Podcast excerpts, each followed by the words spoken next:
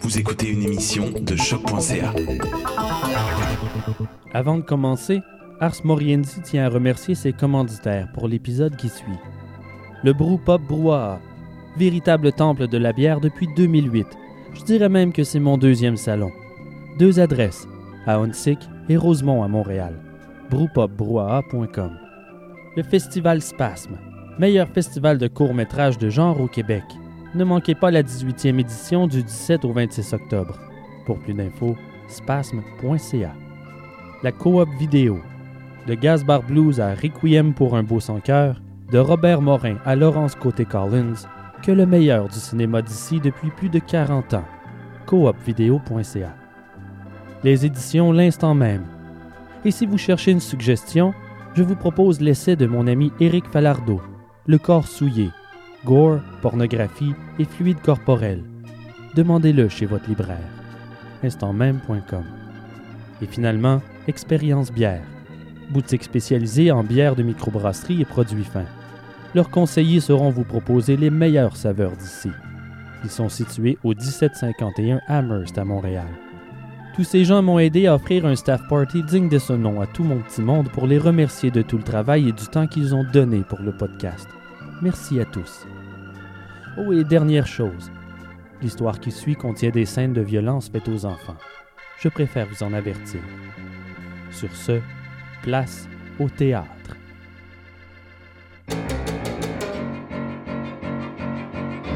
Dans le dernier épisode d'Ars Moriendi, Tu pars en Californie avec ton oncle Ça ne te fait pas rire de devenir la pute de service?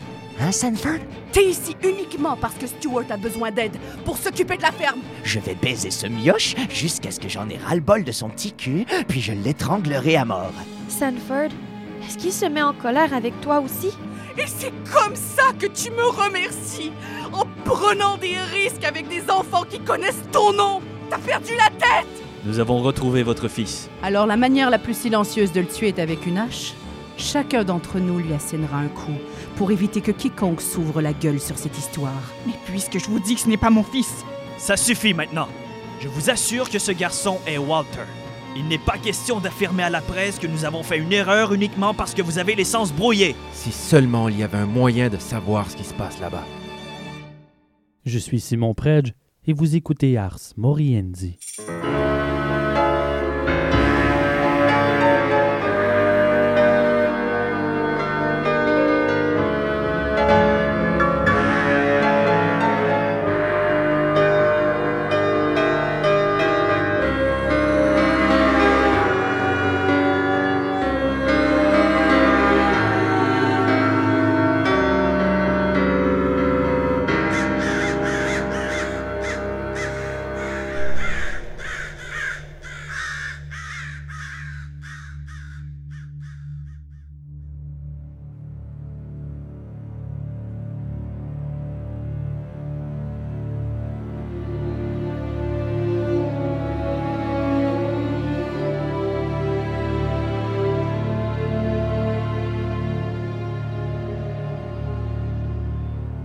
Alors que la presse hurle ses questions noyée par les sons des flashs des photographes, Christine est abasourdie. Le miracle qu'elle avait tant attendu venait de se volatiliser. Elle croyait qu'on avait enfin retrouvé son fils après cinq mois d'attente pénible, mais le garçon qu'on lui a remis n'est pas Walter. Pour ne pas humilier la police de Los Angeles et pour sauver la face, le capitaine J.J. Jones lui force la main pour emmener le gamin à la maison, persuadé qu'elle se trompe, qu'elle ne reconnaît pas son propre fils. Se sentant sous pression entre les autorités et la presse avare de sensationnalisme durant la réunion, elle accepte à contre-cœur de ramener le gamin pour s'en occuper, en attendant que les choses se placent. La police interroge le jeune garçon dans l'espoir de mettre la main au collet de son ravisseur. On lui demande de quelle manière il s'est échappé et comment il s'est retrouvé dans l'Illinois. Ni la police ni les docteurs n'ont réussi à obtenir de réponse claire. Il ne dit à peu près rien, comme s'il gardait un lourd secret. Personne n'a réussi à convaincre Walter de raconter ce qu'il sait. Christine sait pertinemment que ce Walter n'est pas son Walter, même si elle accepte de s'occuper de lui pour le moment. Elle cherche à prouver que la police se trompe pour qu'il reprenne vite les recherches, car pendant ce temps, son fils est encore au large et plus personne ne le cherche. Elle utilise le dossier dentaire pour confirmer ses dires. Effectivement, en comparant les dents des deux enfants, la différence est frappante. Christine apporte les dossiers dentaires au capitaine Jones pour lui démontrer que les deux ne correspondent pas. Il devra se rendre à l'évidence. Ce garçon n'est pas Walter. Toutefois, non seulement Jones refuse de la croire malgré les documents, il conclut que Christine doit être démente et qu'elle essaie d'humilier les autorités en les accusant de cette grossière erreur. Un échec sur toute la ligne. Il n'est pas question de laisser cette folle empirer leur situation déjà pas très reluisante. Le ton monte dans son bureau, il ne supporte pas d'être contredit par une femme. Il prend des mesures immédiates.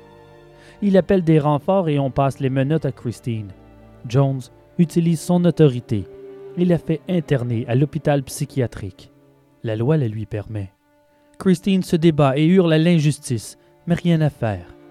Elle est placée sous observation en vertu du Code 12 d'internement, qui vise à enfermer quiconque se révèle être difficile à gérer ou littéralement considéré comme une nuisance. Les conditions de Christine à l'hôpital sont difficiles. Elle est traitée de façon inhumaine, victime de diverses expérimentations pour tenter de la ramener à la raison. Suivant les indications du capitaine Jones, les docteurs tentent de lui faire admettre que le garçon qu'on lui a remis est bel et bien son fils Walter. Mais elle s'accroche. Dix jours s'écoulent. Puis, revirement de situation. On lui annonce enfin une bonne nouvelle. Elle est libérée. Le garçon a finalement admis ne pas être Walter Collins. C'est un imposteur. Son vrai nom est Archer Hutchins Jr. Il a 12 ans. Lors d'un interrogatoire, le garçon a affirmé être en réalité Billy Fields. Ils ont commencé à douter de ses propos et une enquête approfondie a révélé son identité réelle. On lui demande alors pourquoi il a prétendu être Walter Collins, il raconte que lorsqu'il a vu une photo de l'enfant disparu dans le journal, il a constaté leur ressemblance. Il y a vu une opportunité. Il savait qu'en prétendant être Walter, il obtiendrait un aller simple pour Los Angeles. Archer rêve de devenir une star de cinéma.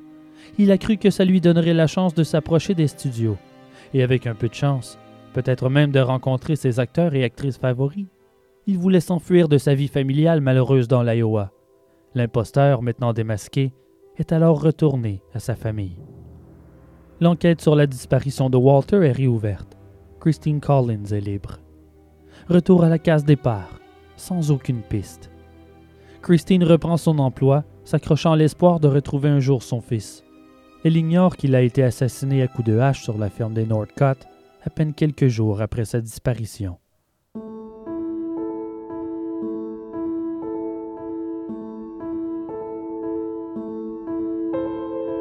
Le printemps de 1928 prend son temps pour s'installer sur la Saskatchewan au Canada. Le vent de mai est encore frais malgré le soleil qui s'étend comme une couverture sur Saskatoon. Jessie Clark rentre du boulot et jette un coup d'œil dans sa boîte aux lettres. Enfin, elle a reçu une réponse de son frère Sanford. Le fait qu'il ait utilisé l'adresse de retour prouve qu'il a bien reçu la lettre que son père et elle ont décidé de cacher de sa mère Winifred. Jusqu'à présent, toutes les lettres de Sanford ont été envoyées à sa mère, et aucune ne mentionnait leur lettre confidentielle. Elle lâche un soupir de soulagement et court à l'intérieur pour lire la lettre tant attendue. Elle ouvre l'enveloppe. Il n'y a qu'une seule page. Et c'est bien son écriture. Cher papa et Jessie, voici la lettre confidentielle que vous m'avez demandée juste pour vous. Ne le dites pas, Winnie. Pardonnez-moi d'avoir pris autant de temps avant de vous répondre, mais je n'étais pas certain de vouloir jouer à votre petit jeu. Votre lettre secrète m'a assurément fait plaisir et je jure sur vos têtes que je ne la montrerai à personne. J'espère que vous allez continuer à m'écrire et réaliser qu'oncle Stewart prend bien soin de moi et qu'il m'est difficile de trouver du temps pour vous écrire à cause de nos nombreux projets. Bien sûr qu'oncle Stewart fait la grande majorité du boulot, mais il me donne quand même quelques tâches ça et là sur la ferme. Il m'apprend tout ce que je dois savoir pour être fermier, vous seriez surpris de constater les talents de Stewart lorsqu'il fait affaire avec d'autres fermiers de la région, les marchands en ville et ainsi de suite. Grâce à son exemple, je pourrais faire tout ça un jour moi aussi. Et c'est bien sûr sans parler de tout ce que j'apprends à l'école, ce qui est très bien. Votre cocotte chérie. Je rigole. Sanford. En terminant la lettre, Jessie ressent une torsion de son estomac. Impossible que Sanford ait écrit cette lettre. On dirait plutôt qu'elle a été écrite par l'agent de presse de Stewart. Et elle ne donne aucune information valable. Il ne donne aucune nouvelle non plus. Elle n'y croit pas. Sanford n'a pas écrit cette lettre. Il n'y a pas mille solutions. Elle doit se rendre sur place elle-même. Elle devra se serrer la ceinture et économiser durant quelques mois pour y arriver, mais sa décision est prise. Elle veut découvrir ce qui se cache derrière ces lettres étranges. Elle est en colère elle ne se contient plus.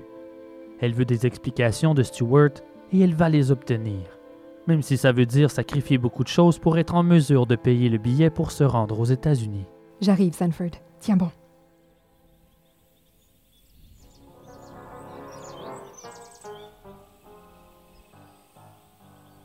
Sanford peut entendre son oncle jouer du piano dans la maison. Depuis l'automne, les fenêtres de la maison sont grandes ouvertes pour laisser sécher le plâtre. Il dorment dans une des cabanes du poulailler depuis quelques jours pour laisser à Sanford le temps de terminer de plâtrer les murs de la demeure. Stewart ne peut attendre et pratique quand même son piano en bravant les vapeurs. Oncle Stewart, Quoi?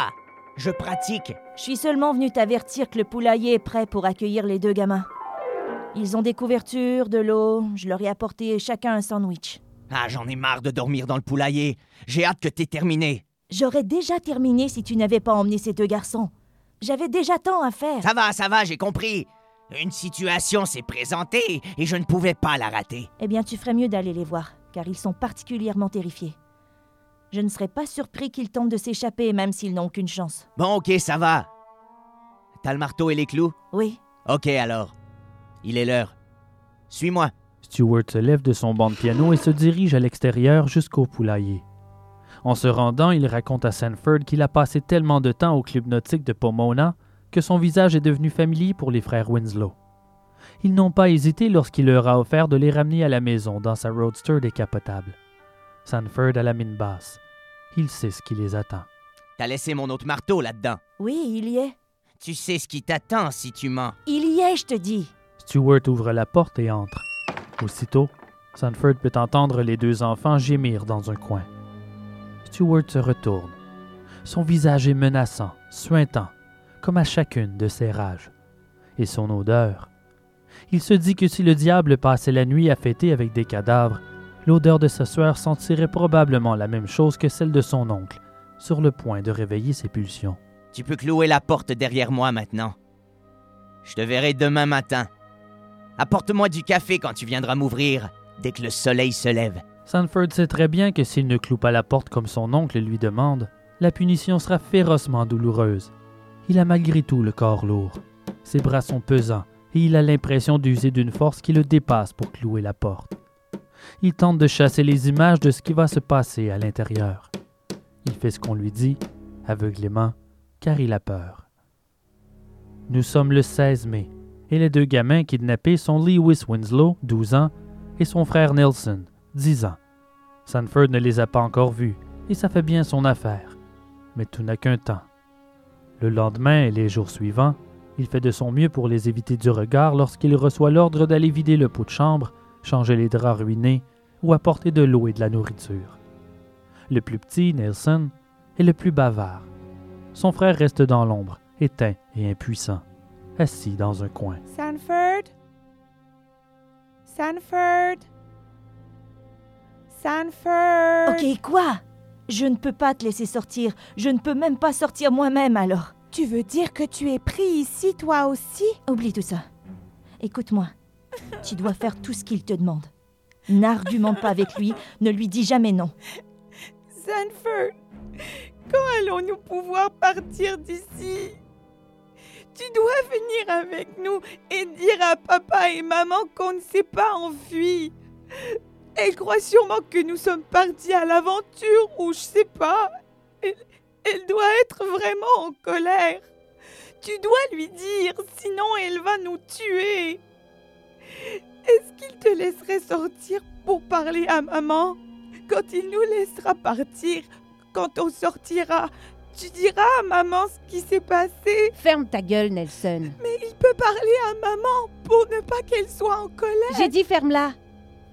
Il croit encore qu'on va sortir d'ici. Ok, écoutez. Il va vous demander d'écrire des lettres pour vos parents. Il leur fait une mauvaise blague. Écrivez exactement ce qu'il vous demande, d'accord? Il vous forcera à le faire de toute façon. C'est mieux ainsi. Tu ne peux vraiment rien faire pour nous sortir d'ici? Tu ne peux pas t'enfuir non plus, c'est ça? Faites seulement ce qu'il vous dit, c'est le seul moyen. Sanford sort et referme la porte. Stuart est là, adossé à la cabane. Il a tout entendu. Il tire Sanford par une oreille et s'éloigne du poulailler. Tu veux t'en faire un?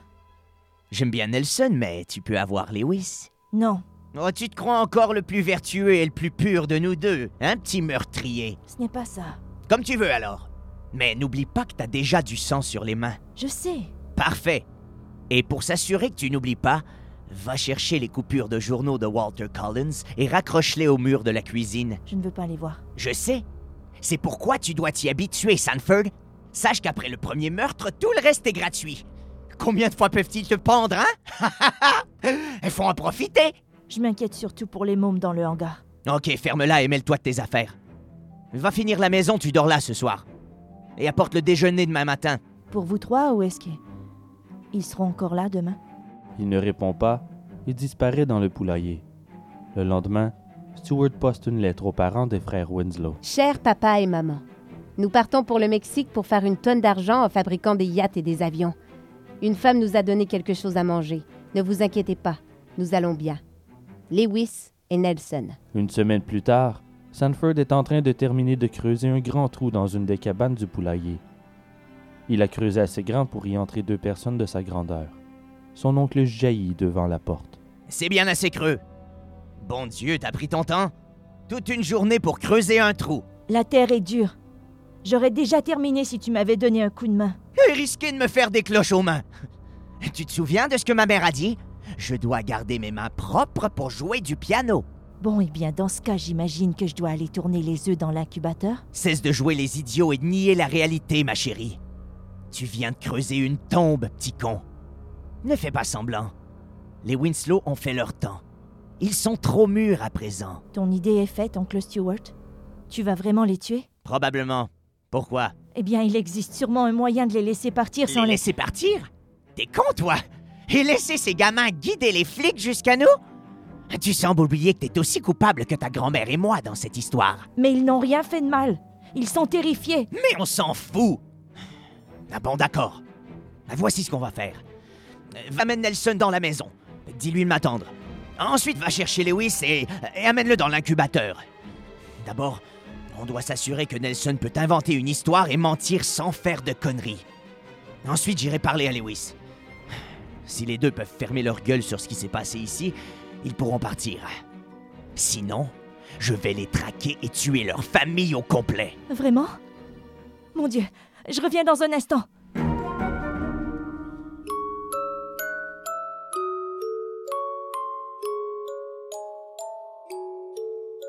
En entrant dans le hangar, il constate que les frères dorment à point fermé. Il s'approche de Nelson et le secoue sans réveiller Lewis. Nelson c'est moi Réveille-toi Qu'est-ce qui se passe? Chut Ne réveille pas ton frère. Tu dois venir avec moi dans la maison pour parler avec Stewart. Il se peut qu'il vous laisse partir. Vraiment? Allez, viens Sanford amène l'enfant dans un piteux état jusqu'à la maison. Je lui ai parlé. Il va vous donner une chance. Tout ce que tu as à faire, c'est de promettre que tu ne parleras à personne de ce qui s'est passé ici. Tu comprends? Mais comment est-ce que je pourrais expliquer à maman où nous étions? Ce sera à toi de le trouver. Invente quelque chose. Tu dois convaincre Stewart que tu ne diras rien sur nous. Trouve une histoire crédible.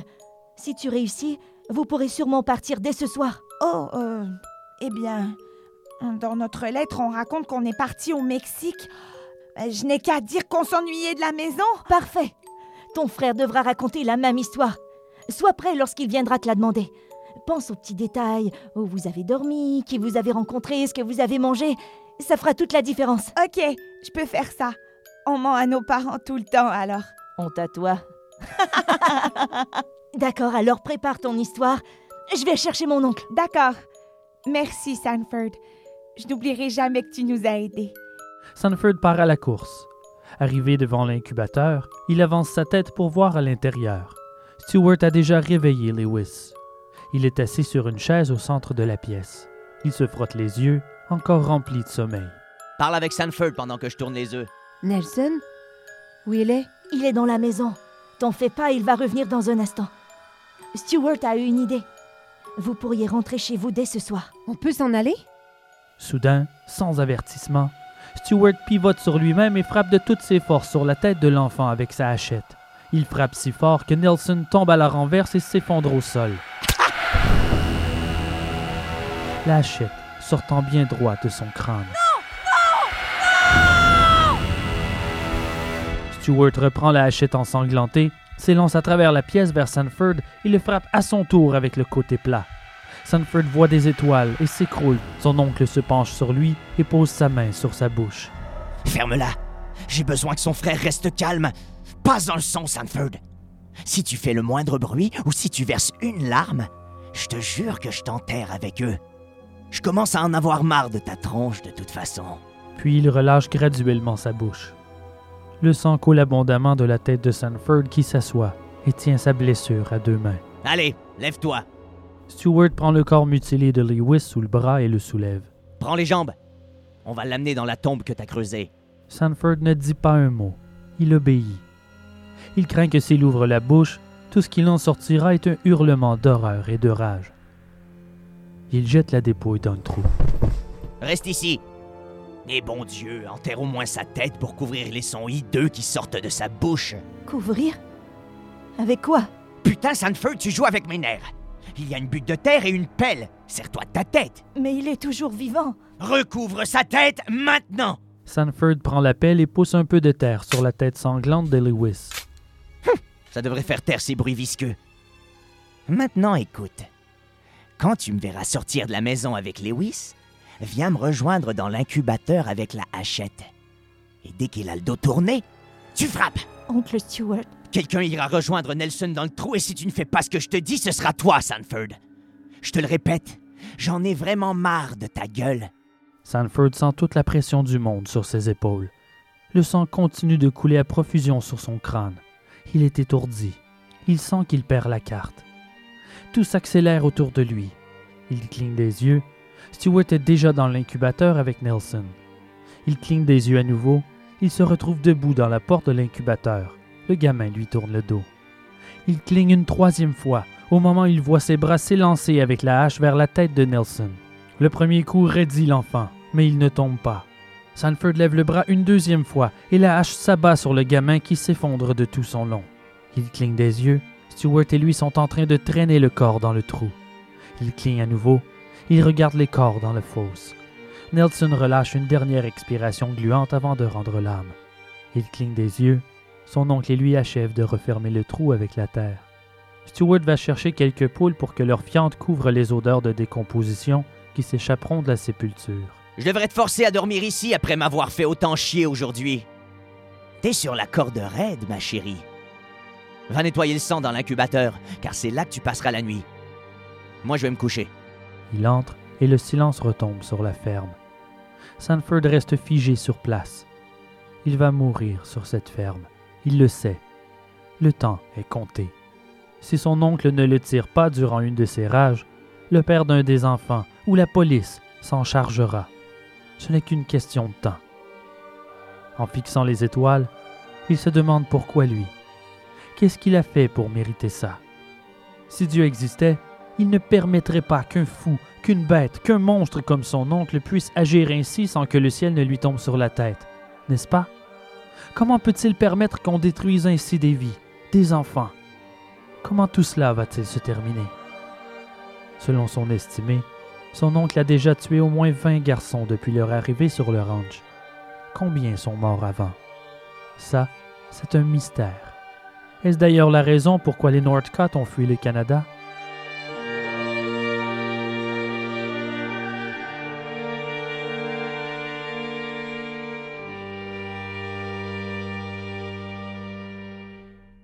Sanford en a assez. De ce poulailler, de son oncle, de cette vie. Il est dans le hangar où les Winslow ont été enterrés. Nous sommes à la fin juin. Stewart lui a demandé plus tôt ce jour-là de creuser une autre tombe juste à côté de celle des frères Winslow. Au moins, il ne lui a pas demandé de creuser au même endroit. Quoique Stewart affirme avoir déplacé les corps il y a quelque temps. Il prétend les avoir réenterrés dans un endroit secret dans le désert. Mais peu importe. La terre a encore une odeur de décomposition.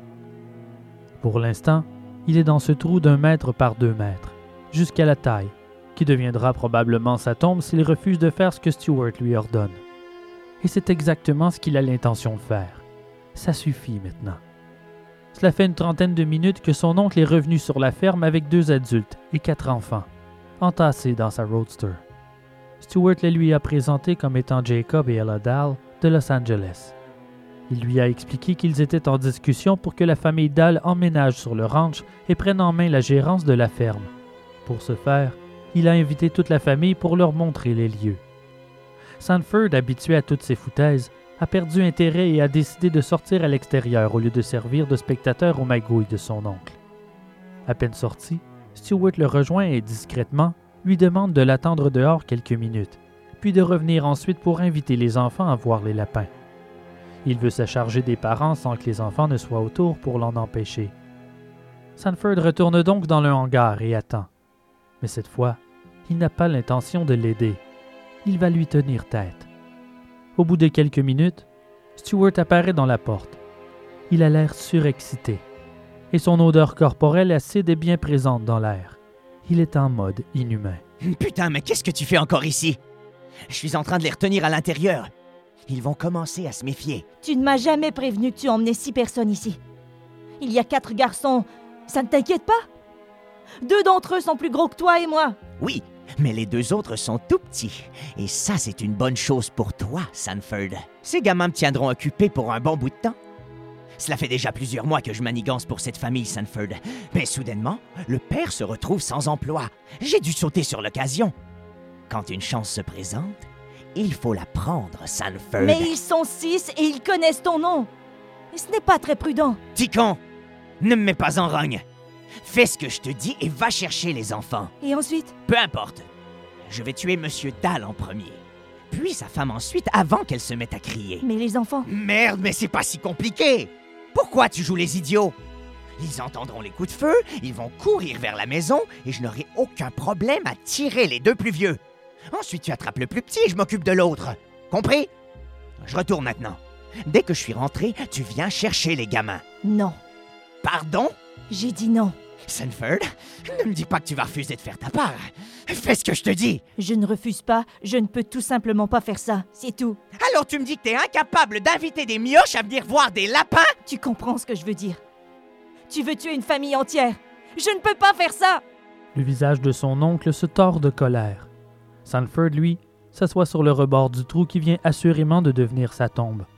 Mais il se sent bien. Il est convaincu que c'est maintenant la fin.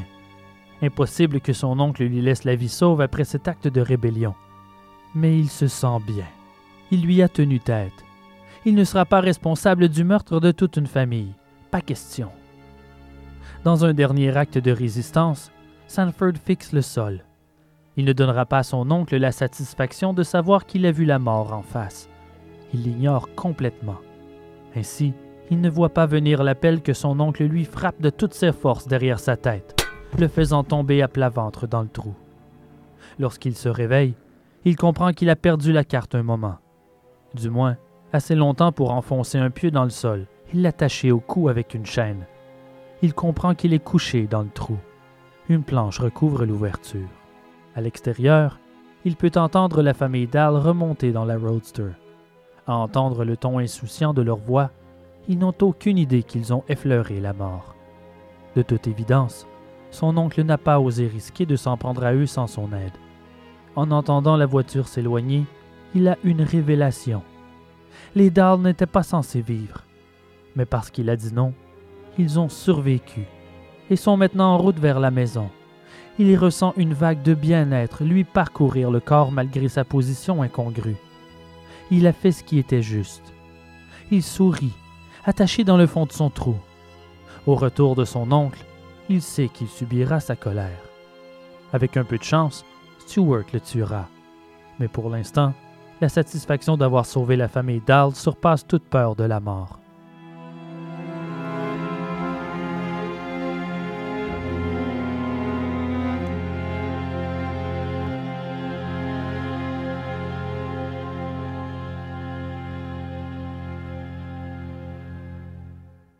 Réveille.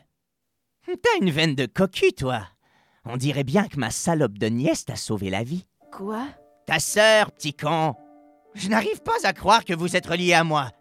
Peut-être que je pourrais me la faire pendant que tu regardes.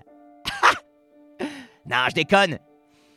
Elle a envoyé un télégramme à ma mère pour lui dire qu'elle était en route. Puis elle débarque du bateau avant même que quiconque lui réponde. Putain. Jessie? Oui, Jessie. Combien t'as de sœurs, bordel? Jessie? Elle est arrivée au quai hier. Elle a pris le bus jusqu'à Pasadena et elle a renvoyé un second télégramme depuis son hôtel. Elle dit qu'elle va m'attendre au café près du terminus d'autobus de Wineville à midi. Jessie s'en vient? Toute seule? Hé oh, réveille-toi Elle est déjà ici. Je ne pourrai pas te tuer aujourd'hui. C'est ton jour de chance. Allez, lève-toi. Tu dois reboucher ce trou hélico. Après, tu cuisineras le repas. Allez, allez Jessie s'en vient. Au café de Wineville, Jessie attend. Il est déjà midi 30 et Stuart n'est toujours pas là. Elle décide de compter jusqu'à 1000 et si son oncle n'est pas arrivé, elle sautera dans un taxi. Elle est consciente que ce n'est pas très poli de s'imposer ainsi, mais elle en a marre d'attendre leur coopération. Elle parlera avec son frère, face à face, qu'importe ce qui se passera. Puis la Roadster se stationne devant la fenêtre. Ce n'est pas trop tôt. Tout en restant dans la voiture, il klaxonne à quelques reprises. Jessie sort et se dirige vers la voiture. Oh Mais qu'est-ce que tu fais là? Quoi? Tu vas me faire croire que tu ignorais que j'arrivais? Après les deux télégrammes que j'ai envoyés? Ne joue pas au con avec moi. Connasse Sale menteur. Ne pousse pas ta chance trop loin, Jessie. Je ne suis pas une chochotte comme ton père. Je mords, moi. Non, toi, ne me pousse pas à bout. Tu crois que je suis venu jusqu'ici pour argumenter avec toi? Je ne suis ici que pour Sanford. Je me fous de tout le reste. Connasse. Sale menteur.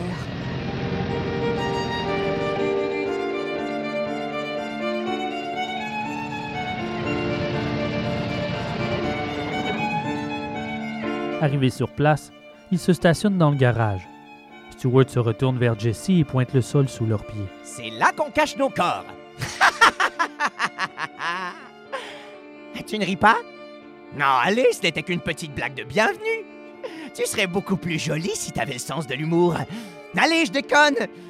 En fait, on cache nos morts dans le poulailler plutôt. Jessie roule des yeux et sort de la voiture.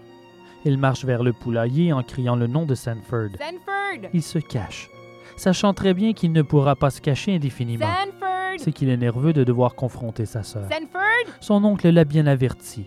S'il raconte quoi que ce soit sur ce qui se passe ici, Sanford il les tuera, tous les deux. Oh, je te trouve enfin. Tu ne m'as pas entendu? Tu dormais? Ouais, exact. Je me suis endormie. Jessie s'approche et le serre très fort dans ses bras. C'est pas grave. C'est si bon de te voir enfin. Je suis contente de te voir aussi. Je suis contente que tu sois là, même si on est très occupés. J'espère que tu comprendras que je n'aurai pas beaucoup de temps Hey, pour... San, c'est moi. Sanford évite son regard. Il se frotte les yeux comme s'il avait du mal à se réveiller, même s'il ne dormait pas du tout. Mais t'as perdu beaucoup de poids? Est-ce qu'il ne te nourrit pas assez? Oncle Stewart? Non, c'est moi qui cuisine ici. Lui, il achète les provisions. Et je mange assez. Ça ne paraît pas. Elle fait comme si de rien n'était, mais elle a bien remarqué que son frère refusait de la regarder. Elle garde un ton léger, pour l'instant. Alors, je n'ai pas droit à un câlin? À ces mots, Sanford craque, en partie. Il lève enfin son regard vers elle et ses yeux se remplissent d'eau. Il se dépêche à lui faire un câlin pour ne pas qu'elle remarque qu'il pleure. Il a la gorge nouée. Il voudrait tant se mettre à crier et implorer son aide, mais il n'y arrive pas. Il se retient pour la protéger. Viens, je vais nous préparer à manger.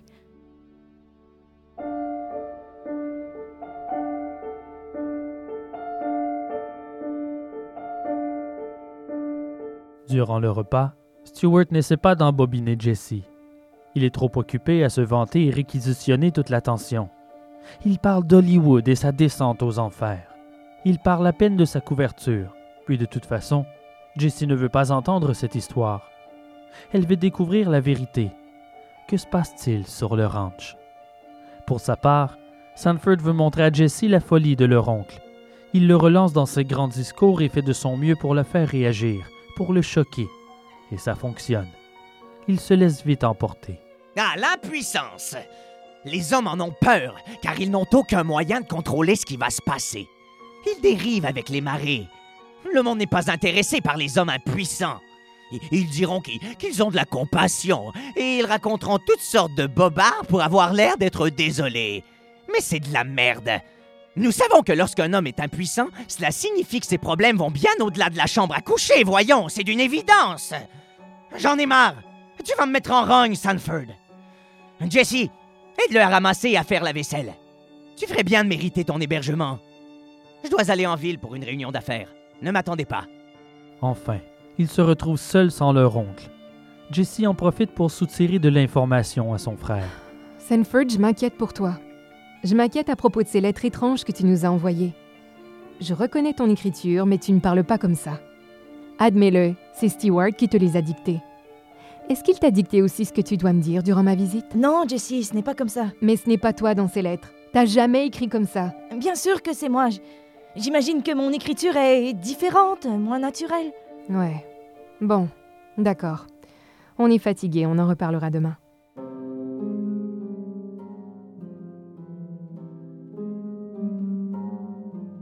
Cette nuit-là, Jessie n'arrive pas à dormir. Elle se glisse hors des couvertures, se lève du divan sur lequel elle dort, puis marche sur la pointe des pieds, en direction de la chambre de Sanford. Elle s'assoit sur le matelas, puis se couche avec son frère. Elle le secoue légèrement pour le réveiller. Sanford Sanford, réveille-toi Il se réveille en sursaut, en mettant ses bras devant son visage pour se protéger, ce qui surprend Jessie. C'est moi, réveille-toi. Je dois te parler. Jessie? Oui, c'est moi. Retourne-toi. Là, je veux des explications.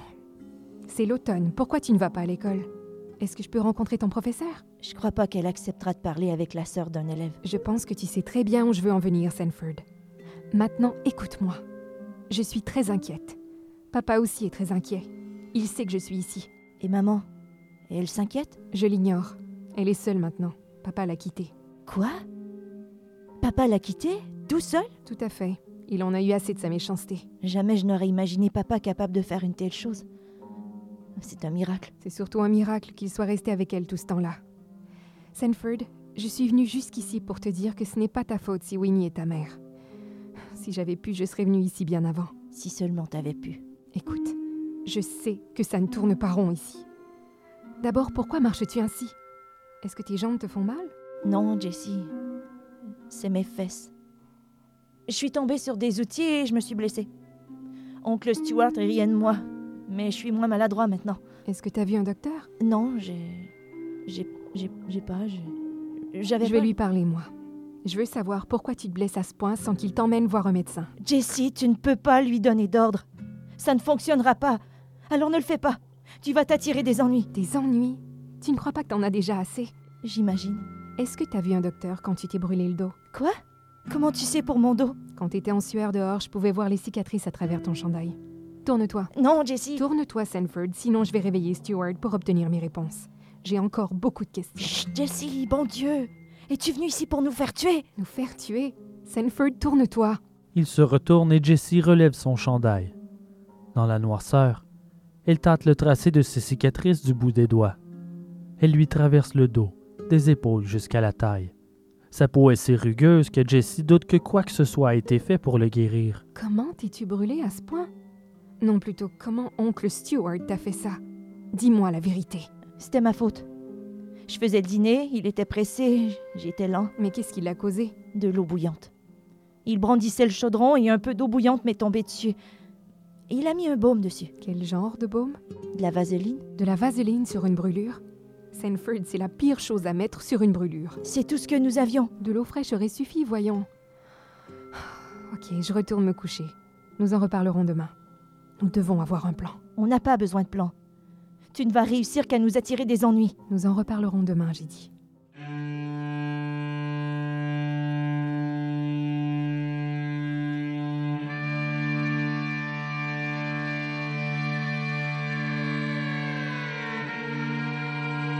Le jour suivant est entièrement investi à faire le tour de la ville. Stewart joue au guide touristique pour Jessie. À chaque point d'intérêt, Sanford constate qu'il en entend parler pour la première fois.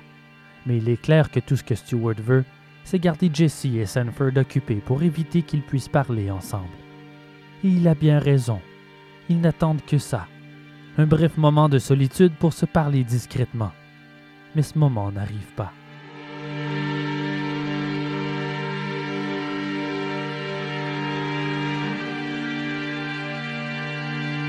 À la nuit tombée, Jesse retourne se glisser sous les draps de son frère. T'es réveillé? Ok, écoute-moi bien. Nous n'avons pas beaucoup de temps. Tu sais que j'ai fait toutes ces routes pour te voir. Tu es mon frère et je t'aime. Je suis désolée si les choses ont été aussi terribles pour toi ici. Je n'y pouvais rien, mais je suis là maintenant. Alors tu vas me dire la vérité. De toute façon, je la découvrirai un jour ou l'autre. Est-ce que Stewart t'a inscrit à l'école? Eh bien, Bon sang, Sanford, réponds non, je ne vais pas à l'école. Et les lettres? Il me dicte quoi écrire. Il ne m'a jamais laissé lire les lettres que tu as envoyées. Il me raconte ce qu'elles contiennent, mais je crois qu'il ment. Merde, Sanford, pourquoi fait-il tout cela? Maintenant, dis-moi, est-ce qu'il te bat? Il te force à faire tout le boulot ici, à vous Jesse, Sentant qu'il ne réussira pas à retenir sa sœur, il passe aux aveux. Il raconte tout les kidnappings, les enlèvements, les viols, les meurtres, les mensonges. Il essaie malgré tout de minimiser les actes cruels de son oncle. Il implore Jessie de ne rien faire pour ne pas s'attirer les foudres de Stuart. Il a peur. Jessie est stupéfaite par ce qu'elle entend. il a tué beaucoup d'enfants. Certains ont été enterrés sous le poulailler, mais je crois qu'ils n'y sont plus. Ok, stop. J'en ai assez entendu. Demain, on poursuit la mascarade pour Stewart, et dès que je suis à Los Angeles, je vais trouver un moyen de te sortir d'ici. Mais Jesse, il te tuera. Stop, j'ai dit. On a assez discuté de ce que ton oncle veut. Il faut te sortir d'ici. Demain, nous allons visiter grand-mère Louise et grand-père George. Je vais trouver un moyen de te ramener au Canada.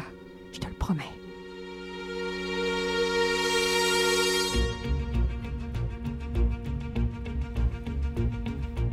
Une fois rendue chez les grands-parents, Jessie garde son calme. Elle reste discrète. Elle prépare l'évasion de Sanford. Elle ne lui a rien dit, de peur qu'il s'échappe accidentellement sur ses plans.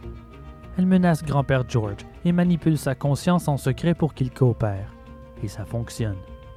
Sanford est assis au salon à lire le journal. Stuart et grand-mère Louise se préparent à voir un film au cinéma, en ricanant, comme deux amoureux à leur premier rendez-vous. Aussitôt que la Buick quitte le stationnement, George s'élance vers la chambre pour prendre la valise de Sanford, tandis que Jesse empoigne ses souliers. Sanford est pris par surprise par la cohue. Ok, c'est l'heure de partir. Vite George fait de son mieux, mais le mécontentement se lit sur son visage. Il a peur des représailles. Jesse se dirige vers la porte en tenant son frère par les épaules. Elle lui donne quelques dollars et le chemin pour se rendre jusqu'à la maison d'un ami de grand-père. Tu pourras y rester pour la nuit. Grand-père passera te prendre demain pour t'amener chez un autre ami où tu pourras te cacher pour quelques jours. Je te recontacterai pour la suite. On va te ramener au Canada. Sanford fait ce qu'on lui dit sans réfléchir. Il trouve la maison et passe la nuit sur le divan de ses inconnus. Le lendemain, George passe le prendre à voiture comme promis et l'emmène chez d'autres amis qui l'hébergeront pour quelques jours. Malheureusement, on martèle la porte de la maison au bout d'à peine quelques heures. C'est Stewart. Derrière lui, il y a George, tête basse, avec un cocard à l'œil. Nul doute que son fils a utilisé la force pour obtenir cette adresse. Il est en furie. Il hurle au propriétaire de la maison en exigeant qu'on lui rende Sanford. Il finit par le pousser et entre de force dans la maison. Il attrape le garçon par le collet et l'emmène dans la voiture sans demander son reste. Sanford sait qu'il vaut mieux ne pas résister. À ses yeux, c'est terminé. Il sera assurément tué par son oncle. Mais cela fait longtemps qu'il n'a plus peur. Il accepte son sort.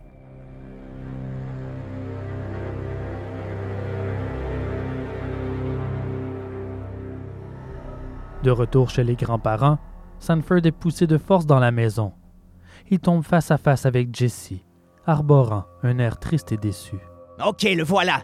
C'est terminé, nous pouvons tous nous calmer. Stoppez les presses, rappelez les chiens. Notre garçon errant est à la maison. Sanford se fait pousser dans un coin. Il passe en mode invisible. Il fixe le sol et ne bouge plus. Stuart, voyons. Personne n'a essayé de te trahir. Tu peux relaxer maintenant. Relaxé Ah oui, je veux bien. Maintenant qu'il est de retour. Mais ne me dis pas que personne n'a tenté de me trahir.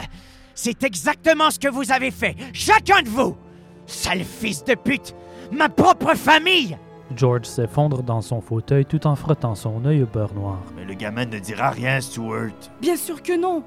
Nous sommes tous dans le même bateau. Sanford sait que ce qui nous arriverait lui arriverait aussi, n'est-ce pas, Sanford? Il la fixe, sachant très bien qu'elle lui trancherait la gorge pour satisfaire son fils s'il lui demandait. J'ai du mal à croire ça. Il est lui-même surpris de l'audace de sa réponse. Oh, voyez-vous cela? Notre Sanford s'est transformé en dur à cuire durant la nuit. Il passe une seule nuit sur le divan de quelqu'un d'autre et le voilà insolent. Ce n'est pas ça. J'en ai juste marre d'être trimballé et bousculé tout le temps. Au lieu de te soucier de mon jugement, tu devrais te soucier de celui qui te jugera. Pardon? Tu pendras juste à côté de nous, gamin. Ça, je te le garantis. Stewart, cesse cette folie. C'est moi la responsable. C'est moi qui ai tout arrangé pour que Sanford puisse s'évader. Bien, merci de tes aveux, Jessie. Mais ça, je le savais déjà. Papa n'arriverait même pas à s'imaginer une telle chose, et mon petit Sanford fait tout ce que je lui dis. Ça ne peut être que toi. Il n'ira nulle part. Il est à moi. Mais bordel, si tu n'as pas peur qu'il parle, alors pourquoi tu ne le laisses pas revenir avec moi? Bien sûr, en théorie, je pourrais. Mais tu sais, un jeune garçon influençable comme lui dans la nature avec trop de liberté, mais il se laissera aller un de ces jours. Et même si ça semble une bonne idée pour lui, c'est un piège qu'il mènera droit en prison ou sur la potence. Bon, je ne sais pas à quoi tu fais référence et je me fiche de ce que vous faites sur cette ferme.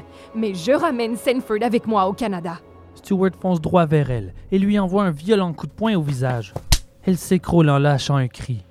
Sanford s'élance vers son oncle, mais George l'attrape et le retient. Louise est déjà agrippée au cou de son fils, la tête enfouie dans sa chemise. Pas elle, mon fils, pas elle. Tu ne peux rien lui faire. Je sais que tu veux conserver ta liberté. Alors ne la touche pas. S'il te plaît, pas elle. Tu as raison, maman. Tu as raison. Il se tourne vers Jessie et lui offre sa main pour l'aider à se relever. Pardon, Jessie. J'ai perdu mon sang-froid pour un moment. Elle repousse sa main et tend la sienne vers son frère, qui se jette sur elle aussitôt pour l'aider. Laisse-moi lui parler. Je vais m'en occuper. Laisse-moi lui parler un instant. Il sort de la maison, suivi de Jessie. Malgré leur colère, ils parlent en chuchotant, tout en marchant dans le quartier. Ils font le tour du bloc à trois reprises tout en essayant de se convaincre mutuellement. J'ai gardé cette liasse de billets pour toi. Ce n'est pas beaucoup, mais ce sera assez pour te payer un billet de train jusqu'à Seattle. Jessie, je ne peux pas. Je n'ai pas assez pour la nourriture. Essaie d'apporter quelque chose avec toi. Si tu ne peux pas, ce n'est pas grave, sauve-toi quand même. Jessie. J'ai tout arrangé avec le marchand de fruits sur le coin de la station. Va le voir avec l'argent, il va t'aider. Jessie, il ne me laissera jamais partir. Écoute, je vais t'attendre à Seattle. Aussitôt qu'il a le dos tourné, sauve-toi et viens me rejoindre. Le marchand sait quoi faire. Il t'aidera à monter à bord du train. Tu peux le faire, Sanford. Tu dois le faire. Vas-tu contacter la police? C'est mon intention, mais j'ignore s'ils m'écouteront. Et puis c'est dangereux pour toi si Stewart l'apprend. On doit d'abord te sortir de là. Je ne sortirai jamais d'ici, Jessie. Cesse de parler comme ça. Je ne quitterai pas sans toi. Si tu le dis. Ils reviennent à la maison après un long câlin. Une heure plus tard, ils sont à la gare de train. Jessie est sur le point de s'en aller. En lui donnant la bise, Jessie lui glisse à l'oreille. Ce soir, je te retrouve à Seattle. Il fait oui de la tête et elle monte à bord du train. Alors qu'il démarre, un bonheur immense remplit son cœur. Il a sauvé sa sœur. Elle est partie. Elle ne craint rien maintenant. Sanford ne peut s'empêcher de sourire. Il se sent victorieux. Ce que Jessie ne sait pas, c'est que Sanford, complètement brisé, n'a pas l'intention de la rejoindre. Il se croit damné. Sauver sa sœur lui suffit. Jessie lui pardonnera de lui avoir menti, mais au moins, elle ne finira pas dans un trou comme les autres. Elle est sauvée, et c'est la seule chose qui compte. Stewart a pleinement confiance en l'incapacité de Sanford à s'enfuir, et il a bien raison.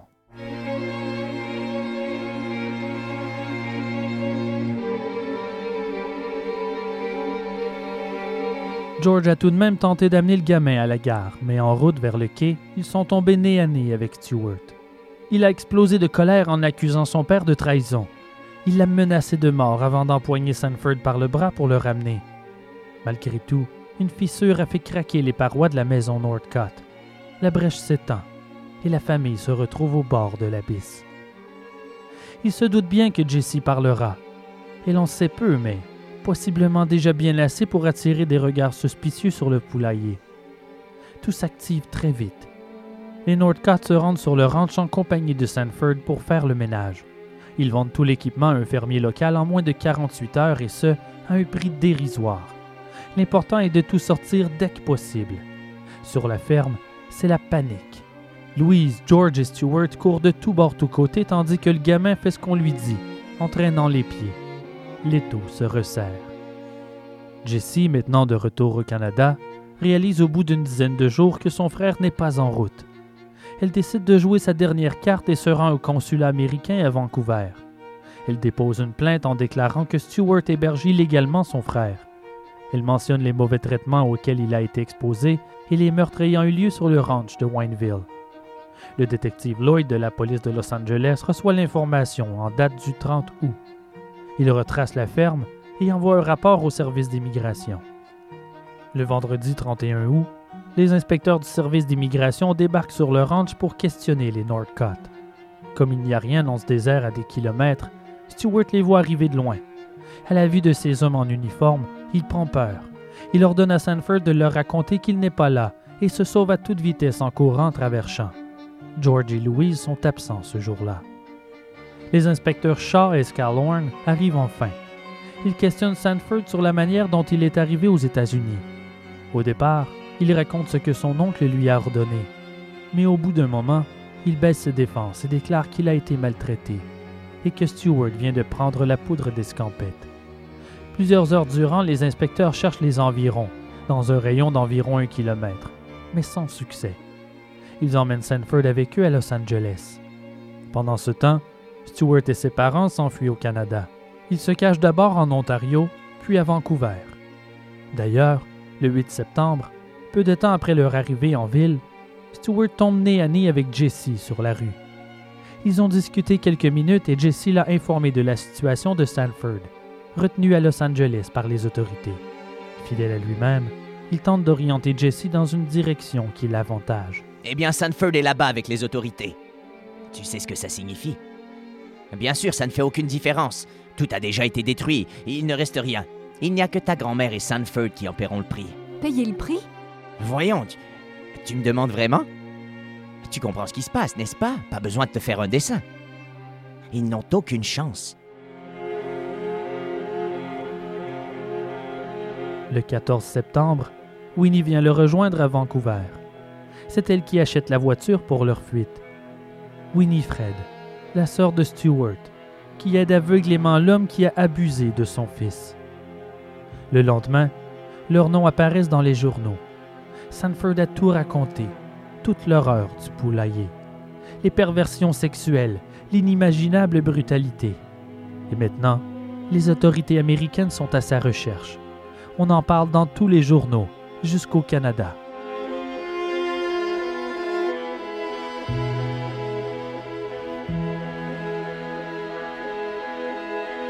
Après avoir longuement interrogé Sanford, les autorités prennent la route en direction du ranch. Sanford leur pointe où les corps de Walter, Lewis et Nelson ont été enterrés dans le poulailler. Il les a reconnus lorsqu'on lui a montré des photos d'enfants disparus. À mesure qu'il creuse, il constate que la terre est moins tapée qu'autour de l'endroit indiqué. Il est clair que quelque chose a été enterré ici il n'y a pas si longtemps. Toutefois, il semble que Stewart disait vrai. On a déplacé les corps. On trouve malgré tout de la chaux, de minuscules morceaux d'ossements brisés et du sang séché dans le fond des deux fosses. Dans un des hangars adjacents, à travers une pile d'objets divers laissés à l'abandon, on trouve une petite casquette. C'est celle de Nelson Winslow. Le père confirme. La nouvelle se répand et la presse surnomme le ranch la ferme meurtrière. La liberté des Northcott est de courte durée. Le service d'immigration américain, conjointement avec les autorités canadiennes, retrace les fugitifs en Colombie-Britannique. On leur passe les menottes le 19 septembre et ils sont emmenés au quartier général de Kamloops. Malgré quelques complications juridiques et les contestations de Stewart, leur extradition a lieu le 27 novembre, soit un peu plus de deux mois après leur capture. Ce jour-là, Gordon Stewart Northcott traverse la frontière pour la dernière fois.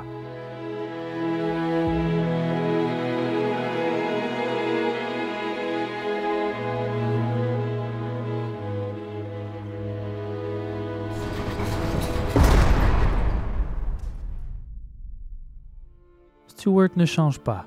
Il s'en à ses vieilles habitudes. Il alterne protestations sournoises déclarant son innocence et des aveux macabres qu'il dément aussitôt. Son attitude passe de l'arrogance à la fragilité en l'espace d'une seule minute. Dans les deux cas, on le trouve insupportable. Au cours de ses premiers interrogatoires, il nie tout. Il prend même la peine de théoriser sur ce qu'il prétend être un complot pour le faire tomber. Le 2 décembre, il demande à ce qu'on l'emmène près de Victoryville. Il désire indiquer aux autorités où trouver les tombes des enfants et les restes de la tête du Mexicain. Une fois sur place, il change d'idée et refuse de parler. Le lendemain, il change à nouveau d'idée et accepte de faire des aveux complets par écrit, affirmant qu'il plaidera coupable au chef d'accusation. Il raconte qu'il y a eu neuf morts au total. Il dit qu'il en a tué cinq et il accuse son père et Sanford pour deux autres. Ça fait sept. On lui demande pour les deux meurtres restants et il répond qu'il ne veut pas en parler car ils impliquent quelqu'un d'autre. Dès le lendemain, il se rétracte à nouveau et prétend que ses aveux n'étaient que des fabulations. Il fera ce va-et-vient à plusieurs reprises. Il déclare qu'il veut sortir dans le désert pour mener les enquêteurs au corps, puis arrivé sur place, il change d'idée. Nous sommes à environ 15 pieds de la fosse maintenant, mais je ne vous dirai pas où. Ramenez-moi en ville. Je ne veux plus rester ici.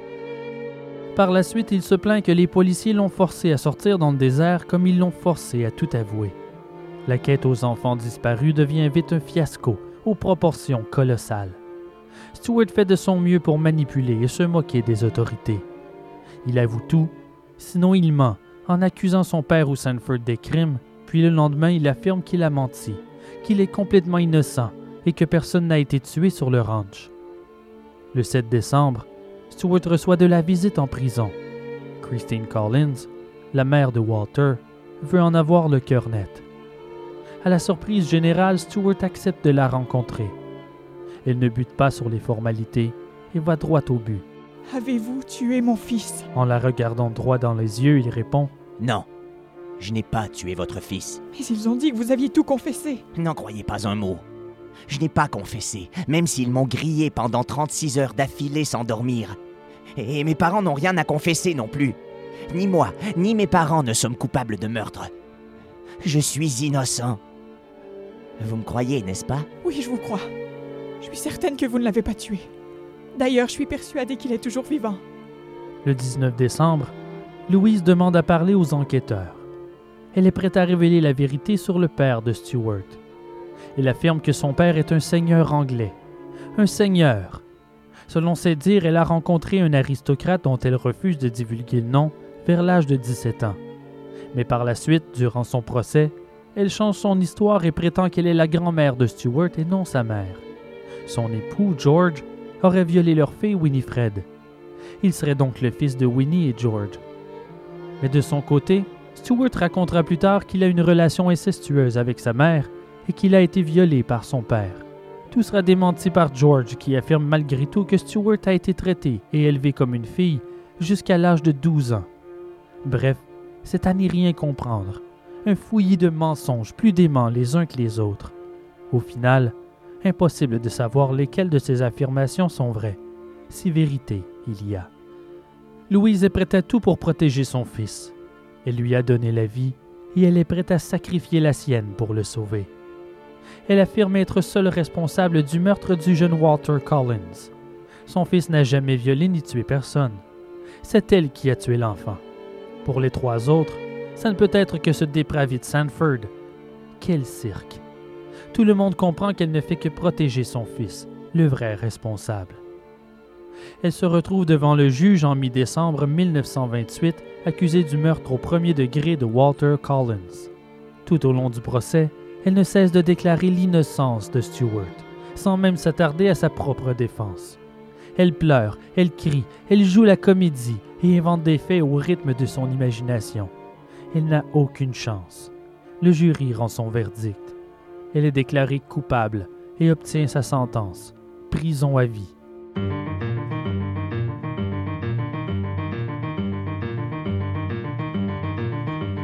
Autour de Stewart d'être jugé, ou plutôt, l'heure du grand théâtre dont il a le rôle principal est arrivée.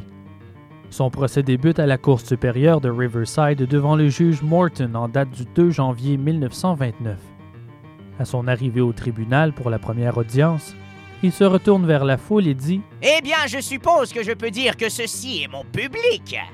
Avant même que le procès ne soit lancé, Stewart déclare qu'il n'est pas satisfait de sa défense. Je déteste mon avocat et je lui ferai payer la moindre erreur qu'il fera dans cette affaire. Cet imbécile essaie de me faire passer pour un fou. Les seuls fous ici sont ceux qui écrivent sur moi.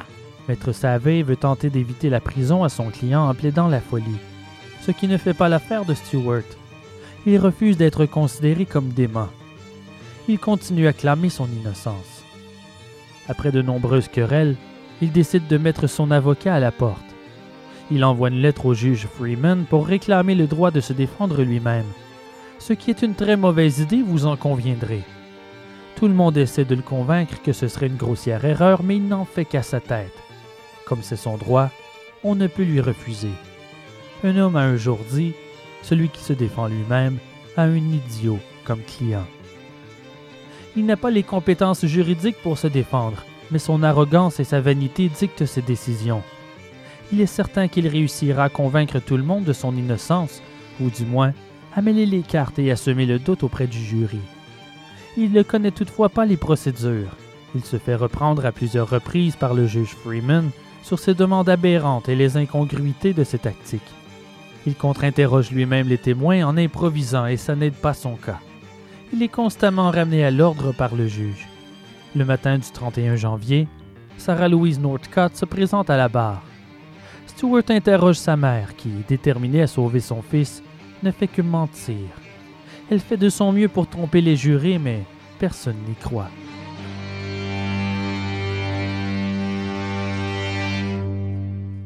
Puis c'est au tour de Stewart de monter à la barre des témoins. La scène est surréelle. Il se pose lui-même des questions avant d'y répondre. Il parle des abus, des menaces et de l'intimidation qu'il aurait reçue de la part des autorités californiennes. Puis il tente de démentir les accusations de meurtre tout en admettant sa perversion pour donner l'impression d'une certaine honnêteté. Oui, Sanford et moi avons pratiqué la sodomie ensemble. Je me suis fait Sanford et vice-versa. Est-ce que vous considériez que c'était mal au moment de l'acte? Je vais répondre pas du tout. Je n'ai jamais considéré que c'était mal avant qu'on me le reproche ici. Prochaine question.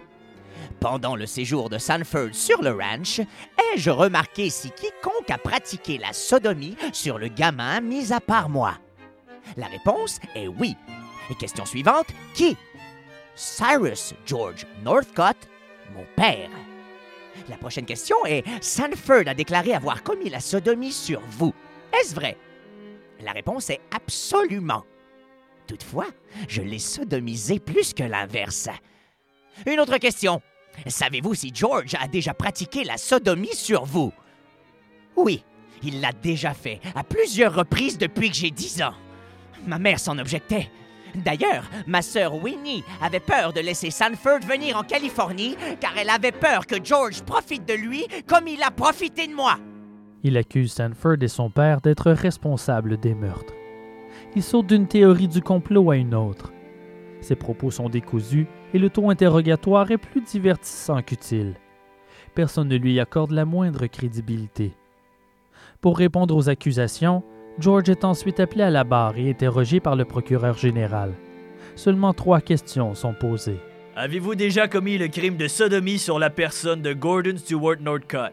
Non. L'avez-vous fait sur Sanford Clark? Non. Avez-vous déjà fait une sodomie sur quiconque? Non. Je n'ai plus de questions, votre honneur. Au bout de 22 jours de procès, le jury délibère. C'est après à peine une heure qu'ils annoncent qu'ils sont prêts à rendre leur verdict. Gordon Stewart Northcott est reconnu coupable du meurtre au premier degré des frères Winslow et du Mexicain sans tête. Selon les témoins, en entendant le verdict, Stewart tremble violemment. Sa façade arrogante s'effondre. Il est terrifié.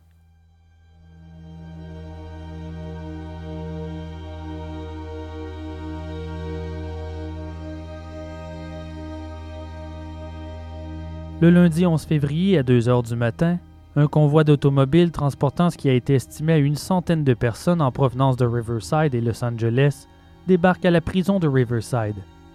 La foule est en colère. Ils exigent qu'on leur livre le monstre de Wineville. La horde tendue tente de s'organiser pour entrer de force jusqu'à la cellule de Stewart, qui entend la furie de l'attroupement depuis sa fenêtre. Il tremble comme une feuille. Au bout d'un moment, le père des frères Winslow s'approche du geôlier. La foule fébrile se tait pour bien entendre la conversation. Il exige de savoir où se trouvent les corps de ses enfants. S'il accepte de le laisser parler avec Stewart, il promet de ne pas lancer une émeute.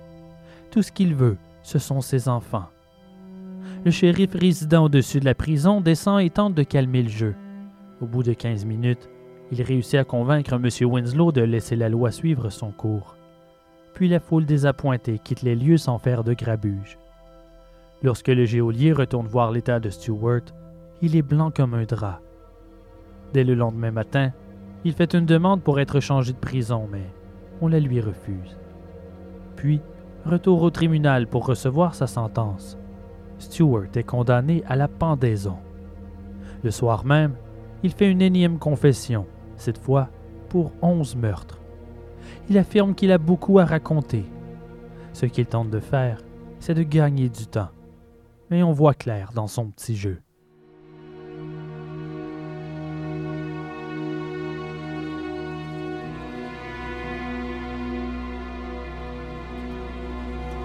Dans le couloir de la mort, il a une crise d'appendicite. On propose de l'opérer, mais il refuse dans une crise d'hystérie. Il espère que ça causera sa mort pour qu'il évite la pendaison, mais les autorités lui font comprendre que la pendaison est moins douloureuse. Stewart va en appel. Il réussit ainsi à repousser la date de son exécution. Il est représenté par un avocat cette fois, mais celui-ci tombe malade, repoussant la date du second procès. Finalement, la Cour suprême entend la cause en date du 26 juin 1930. Mais le condamné ne réussit à convaincre personne et une nouvelle date est fixée pour sa pendaison. Il continue de chercher des portes de sortie grâce à ses talents de manipulation. Il tente le tout pour le tout. Il fait une spectaculaire démonstration de folie. Le 22 septembre, dans sa cellule, il se met à hurler, à lancer des objets, casser le mobilier. Il joue l'hystérie. Il est emmené à l'hôpital où on confirme qu'il fait semblant d'être fou. À ce stade, c'est un être brisé, en larmes, implorant la pitié et clamant son innocence pour ne pas être exécuté. Quelques jours plus tard, il a recours à ce stratagème qui n'a pourtant pas fonctionné les nombreuses fois précédentes. Il fait une autre fausse confession. Il dessine un diagramme qu'il prétend être les lieux où les victimes ont été enterrées sur la ferme. Trois jours plus tard, il affirme que le plan ne représentait pas sa ferme, mais plutôt celle de son voisin. Puis, le 23 septembre, il affirme qu'il veut faire une confession complète et demande qu'il soit documenté par un sténographe. Sa demande est accordée. Durant quatre longues heures, Stewart raconte les pires horreurs qu'a pu entendre l'enquêteur Stanley dans toute sa carrière. Il est fasciné et dégoûté tout à la fois. Des hommes sont ensuite envoyés pour fouiller sa ferme et celle du voisin à Wineville, mais ils ne trouvent aucun corps aux endroits indiqués.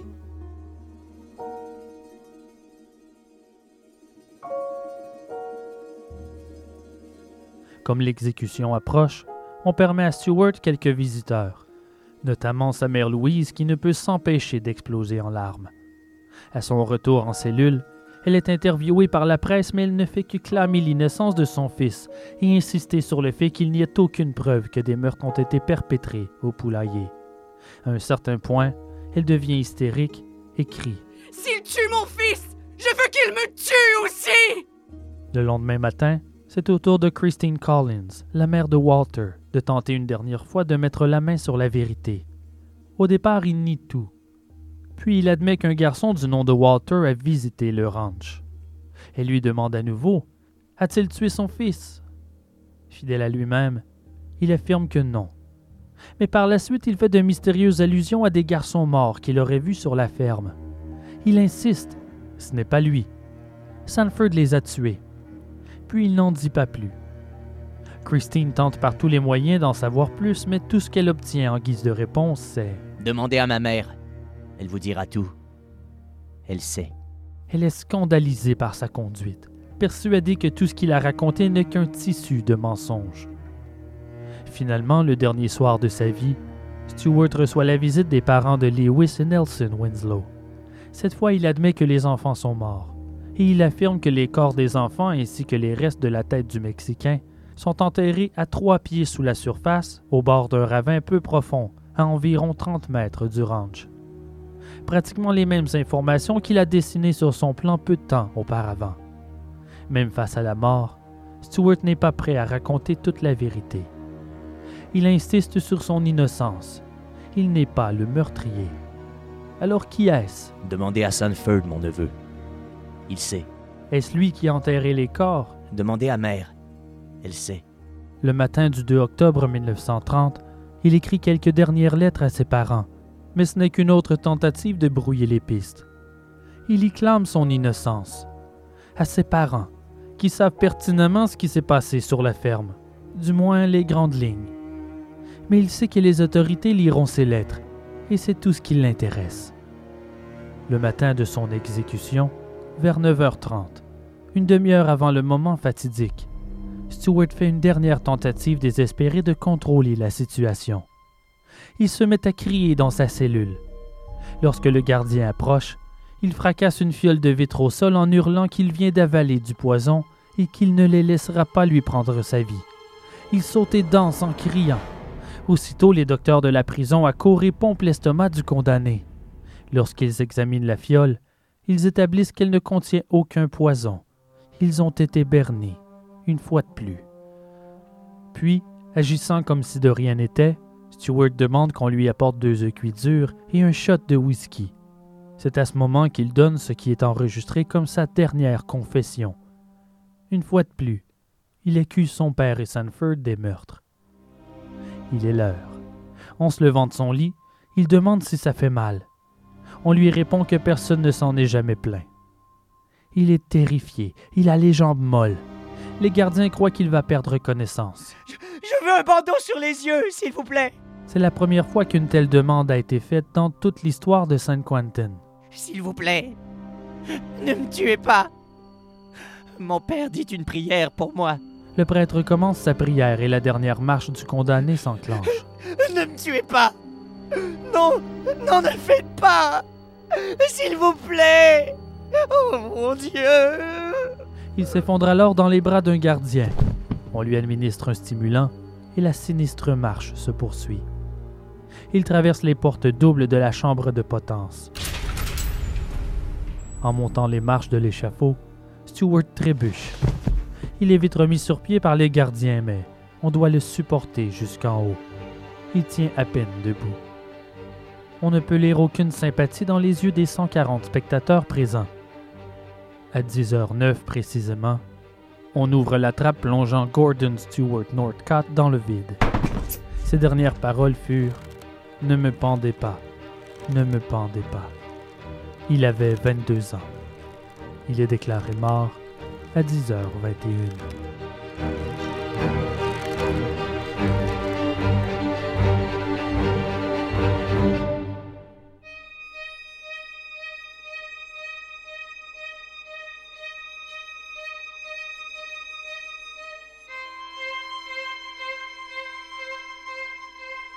Même s'il n'a été condamné que pour trois meurtres, on estime que le nombre de victimes s'élève à 20, possiblement plus.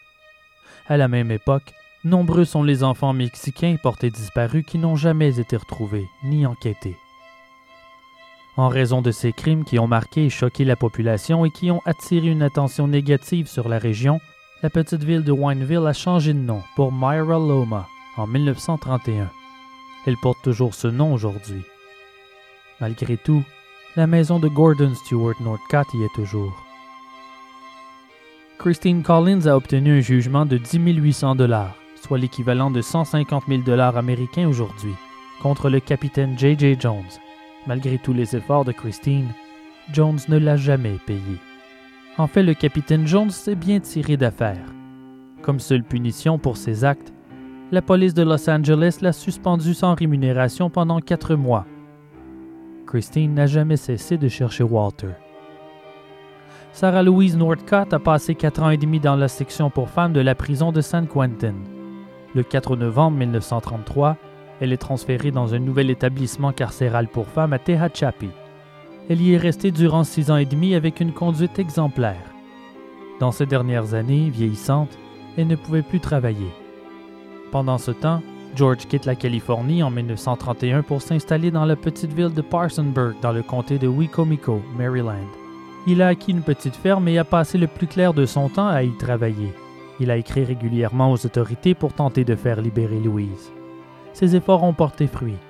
Elle obtient sa libération conditionnelle après 11 ans et 10 mois d'incarcération le 30 mai 1940.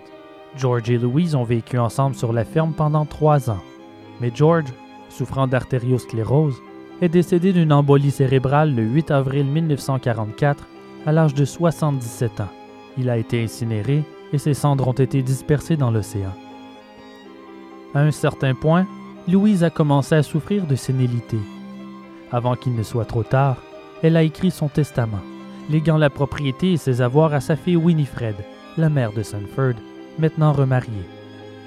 Louise est décédée peu de temps après, le 21 novembre 1944, d'une myocardite chronique. Comme George, leurs cendres ont été dispersées dans l'océan.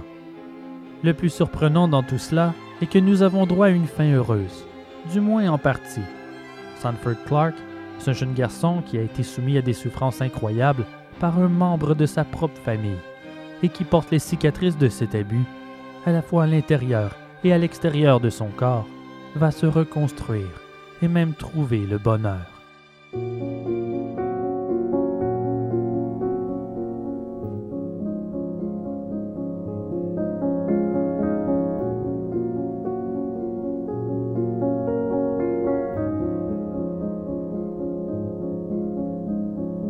Le 15 février 1929, le juge Morton a ordonné que Sanford devienne un enfant de l'État jusqu'à ce qu'il atteigne sa majorité, apparemment parce qu'il n'y avait personne pour s'occuper de lui.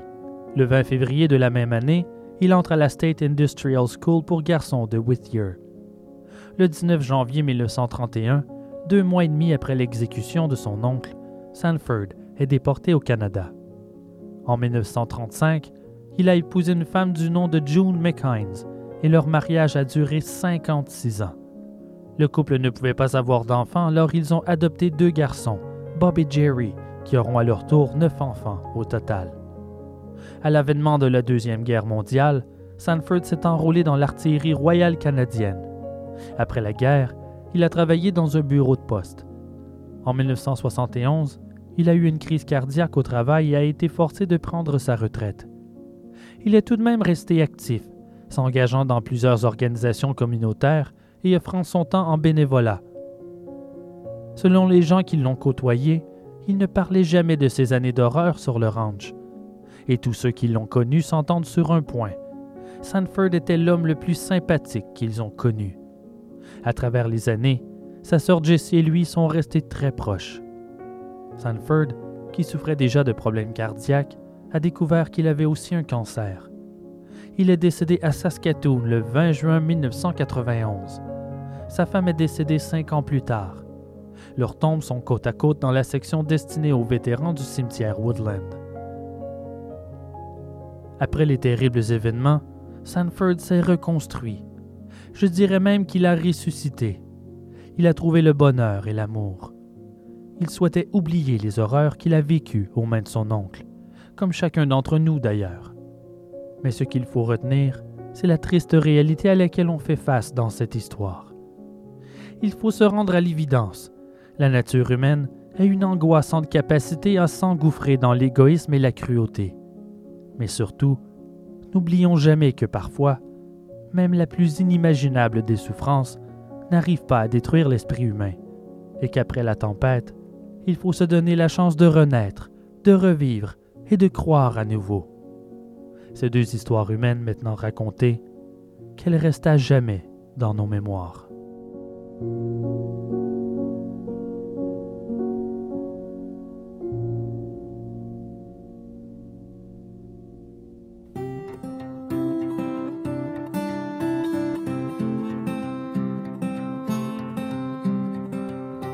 Ars Morienzi est produit par moi, Simon Predge. Recherchiste, Annie Richard. Merci à mes correcteurs, Jenny Benoît et Philippe Saint-Don. Un immense merci à mes comédiens, Mathieu Niquette dans le rôle de Gordon Stewart Northcott, Marie-France Fournier dans le rôle de Sanford Clark, Marianne Tremblay-Gosselin dans le rôle de Winifred Clark, Simon Gouache dans le rôle de John Clark, Catherine Lavoie dans le rôle de Jessie Clark, Julie Lefrenière dans le rôle de Sarah Louise Northcott, Miguel Doucet dans le rôle de Cyrus George Northcott, Émilie Lajoie dans le rôle de Christine Collins, Josiane Neveu dans le rôle du capitaine Gigi Jones et Maître Kelly, Marie-Michel Boutet dans le rôle de Walter Collins, Audrey Rancourt-Lessard dans le rôle de Lewis Winslow et Isabelle Sasseville dans le rôle de Nelson Winslow. Un merci tout spécial au quintet Les Fragments de la Nuit qui m'ont offert leur magnifique et sombre musique pour cet épisode. Je vous invite à les découvrir sur Bandcamp. lesfragmentsdelanuit.bandcamp.com. Merci à choc.ca et à mes commanditaires. Le Brewpub Brouhaha, Expérience Bière, le Festival Spasme, les éditions L'Instant même et la coop vidéo. Et merci aux membres de la Société secrète d'Ars Moriendi. Si vous désirez faire comme eux et supporter l'émission, joignez-nous sur Patreon. Pour le prix d'un café par mois, recevez les épisodes avant tout le monde, en plus de mini-épisodes inédits et des informations sur l'envers du décor. Sinon, procurez-vous un chandail ou une tasse à café à l'effigie d'Ars Moriendi. Tous les fonds serviront à la production et l'amélioration de l'émission. À quelques exceptions près. Suivant la suggestion d'un auditeur, Philippe Deltor, sur le groupe Facebook du podcast Distorsion, j'ai décidé de faire don de 50% de vos donations Patreon ce mois-ci au Centre canadien de protection de l'enfance. Je vous invite à faire de même. Ces organismes venant en aide aux enfants maltraités ont besoin de vous. Quelques dollars peut faire toute la différence. Pour plus d'informations sur le Centre canadien de protection de l'enfance, visitez le www.protectchildren.ca fr. Mais ils ne sont pas les seuls. Donnez généreusement à l'organisme qui vous tient à cœur. Merci d'avance. Et si vous voulez aider l'émission, Patreon n'est pas le seul moyen. Parlez-en et faites connaître ces horribles histoires vraies qui prouvent que les monstres existent et qu'ils sont plus humains qu'on ne le croit. Qu'on le veuille ou non, c'est notre histoire. Pour les bibliographies, les trames sonores et des photos en complément de nos histoires, visitez-nous en ligne au www.arsmoriendipodcast.ca. Et je vous le suggère fortement pour cette histoire. Je vous ai partagé en ligne plus de 150 photos, en particulier sur la fiche de l'épisode 33, pour mettre des images sur vos cauchemars. Ainsi se termine notre troisième saison, Sacrifice. Merci mille fois à chacun de vous d'avoir écouté Ars Moriendi. Cette année a dépassé mes attentes et c'est grâce à vous. Vos bons mots me font chaud au cœur et sans votre bouche à oreille, le podcast n'aurait jamais atteint un tel succès. Merci à tous.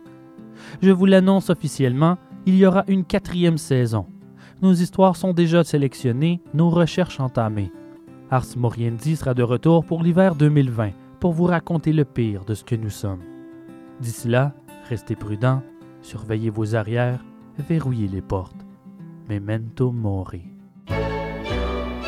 Not until the next time will I cry all night for you. Stop loving you until the next time.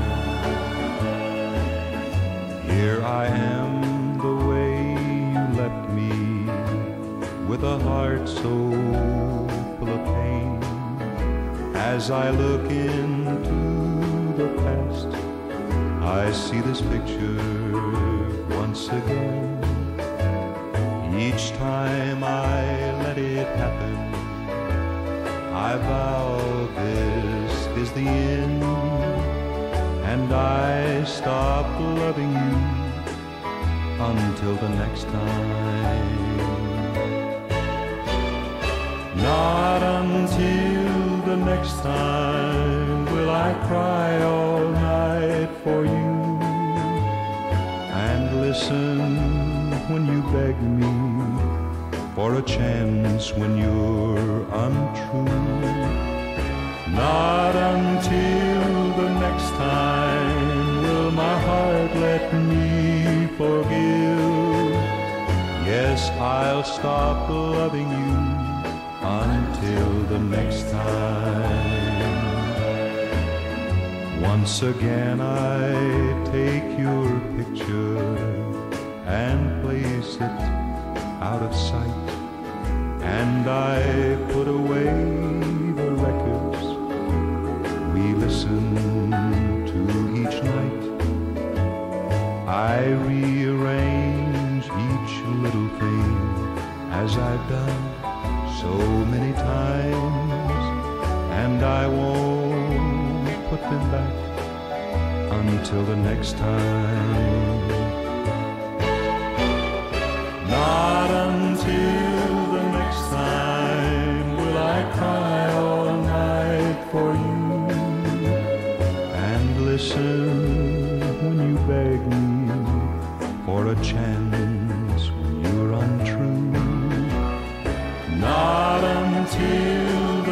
I'll my heart let me for you Yes, I'll stop loving until the next time.